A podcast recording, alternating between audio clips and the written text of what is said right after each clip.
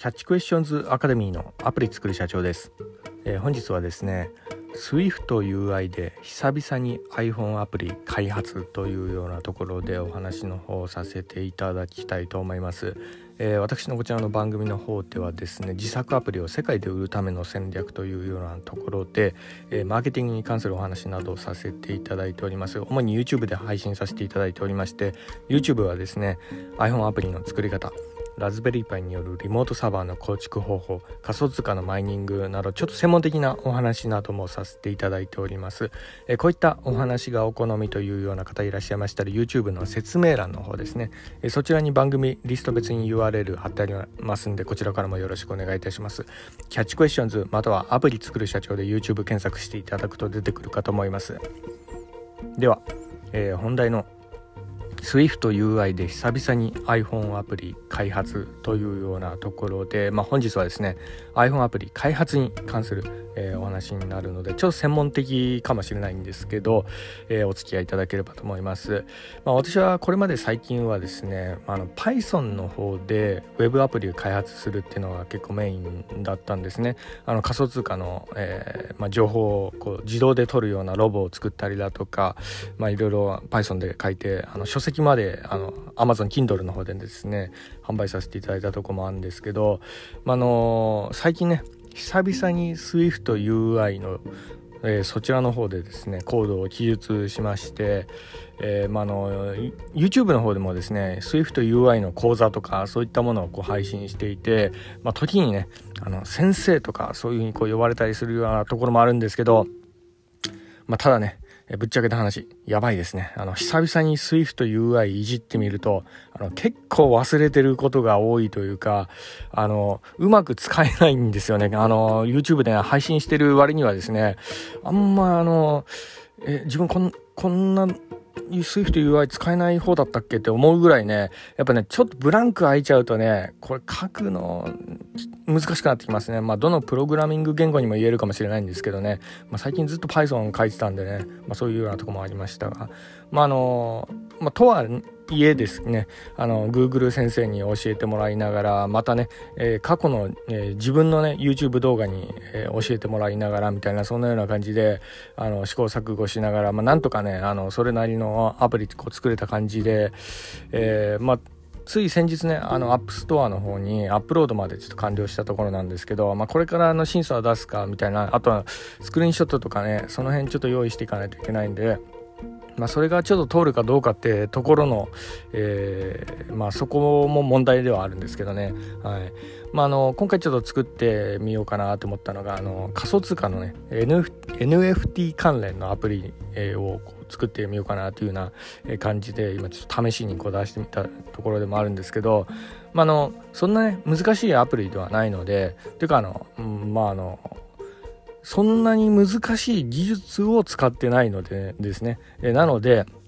あのー、まあ、多分ね、あの、その作り方とか、あの、公開したら、あの、まあ、そこそこね、あの、知識のある方だったらすぐ、あの、それと似たようなものをこう作れるかと思いますんでね。まあ、どっちかっていうと、YouTube 配信用のネタ的な感じで、あの、今現在 App Store にこう上げて、で、それが無事にこうね、あの、承認が降りてアクセプトできたんだったら、その作り方ね、全公開とかねスクリプトのコードとかをこう、ネット上に上げるっていうのはちょっと禁止事項なんで、それはちょっとできないんですけど、ただその一部のね、この記述のここの部分の機能にこだわりましたとか、そういうようなものをこう配信していこうかなと思ったりもしております。あの、こちらはですね、完全にあの、えー、承認が下りるまではですねあの具体的にどういうアプリっていうのはちょっとまだ申し上げることはできないんですけどね。はいまあ、とはいえ、あの、 App Store の方はですね、あの、まあ、最近ね、こちらの方も、えー、まあ、更新したというか、久々に、えー、 App Store にログインして、そこら辺の情報とかを、えー、見に行ったわけなんですけど、えー、やはりですね、こちらもですね、定期的にあの見に行っとかないとダメですねっていうのが、あの久々にあの App Store の方にこうロログインしたらですね、なんかあの最近のアップデートかなんかで、えー、支払い情報にはですね、住所記入とか、えー、そういったもろもろの情報とかがなんかね、追加の必須事項になったみたいなんですよね。で、それをこう空欄でほったらかしにしてたらですね、まあ、なんかあの知らぬ間にアップルからの支払いが止められている状態にありましたね。はい。まあ、あの、ガイドラインとかもね、ちょいちょい書いてくるんで、えこの辺は、こう、よくね、定期的に App Store チェックした方がいいかもしれないですかね。最近、あの、ほったらかしの人はちょっと注意かもしれないですね。はい。まあ、とにかく、あの、 App Store のね、この環境設定ですよね。その辺の類はですね、アプリ作ることよりも結構難しかったりするようなところがあるんで、アプリ開発者のね、特に iPhone アプリ開発者の方が結構、あの、まあ、ハードルになる、まあ、ことの一つでもありますよね。はい。それともう一つね、苦戦した場所がですね、あの、最近あの iPhone 私、あの、機種変しましてね、で、これも最近こう、あの、作ろうとして気づいたことでもあるんですけど、iPhone 機種変するとですね X コードにつなげてすぐ、えー、これまで通りあのねライトニングケーブルで直接自分の自作アプリを iPhone でこう使うみたいなことをあのこれまでね何の設定もいらずにこうできたんですけどそれがなんかね、できなくなっちゃってるみたいな、そんなようなとこもありますよね。はい、これもね、結構苦戦してですね、解決方法に2、3時間ぐらい要したかなっていうようなとこなんですよね。はい。まあ、の、とにかくね、日本語情報では、まあ多分ね、私の調べた限りではなかったんで、実際その解決法にたどり着いたのが、あの、なんとか英語情報で、まあそれらしきものが載ってたんですけどね。はい。まあ、どうやらですね、プロビジョニングプロファイルがですね、なんかちょっと昔のものが入っていて、それをこう削除して、もう一回ね、ビルドした方がいいみたいな、そんなようなコメントがあったんですよ。はいまあ、この方法ね最初見た時本当かよとも思ったんですけどねあのターミナル起動して RM コマンドでそのプロファイルをですね一掃してそこからもう一回ビルドしたらですね、えー、本当にこうビルドできたというこうその問題のね解決はあの RM コマンドでターミナルで1行打つだけでよかったみたいなそんなようなオチだったんですけど、まあ、とにかくねこういうねターミナルコマンドでねこういう設定を変更できちゃう、まあ、その解決法を見つけたような人って本当神ですよね、はい、よくそんなような解決法を見つけたなっていうような感じなんですけど、まあ、海外の人なんですけどね、はい。まあ、とにかくあ無事にですねあの私の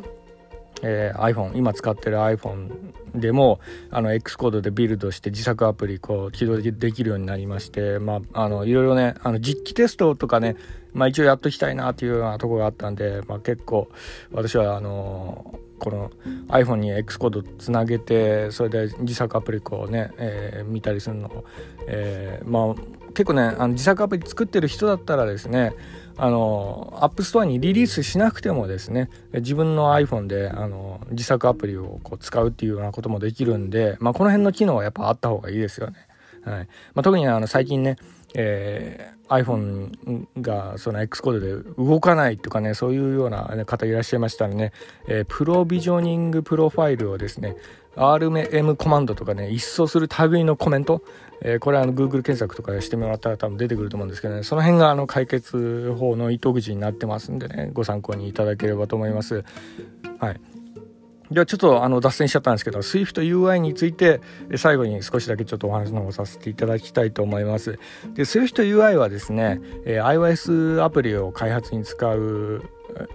ためのあのプログラミング言語で Apple 純正のものなんですけど、え、こちらはですねあのやはりですねあの定期的にねやっぱやっぱりちょいちょい使ってないと忘れちゃうなっていうようなところがあるんであの、まあ、皆さんもですねあの忘れないようにあのせっかく覚えたコードとかあったらねあのまあ12ヶ月に1回ぐらいはせめてねこう使うぐらいのあの生活習慣にしといた方がいいんじゃないかなというふうにこう思ったりもしております。で